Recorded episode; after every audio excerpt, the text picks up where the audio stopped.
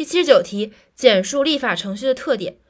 呃，首先是法律规定遵守，法律规定必须遵守，就是法律是第一条，规定是第二条，必须遵守是第三条。立法程序是法律规定的程序，立法程序规定了法立法的步骤和方法。立法程序是所有立法环节必须遵守的程序。法律加规定加必须遵守。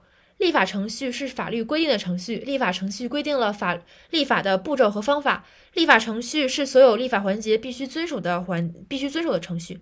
再来一遍，法律立法程序是法律规定的程序，规定立法程序规定了立法的步骤和方法，必须遵守。立法程序是在立法活动中必须遵守的程序。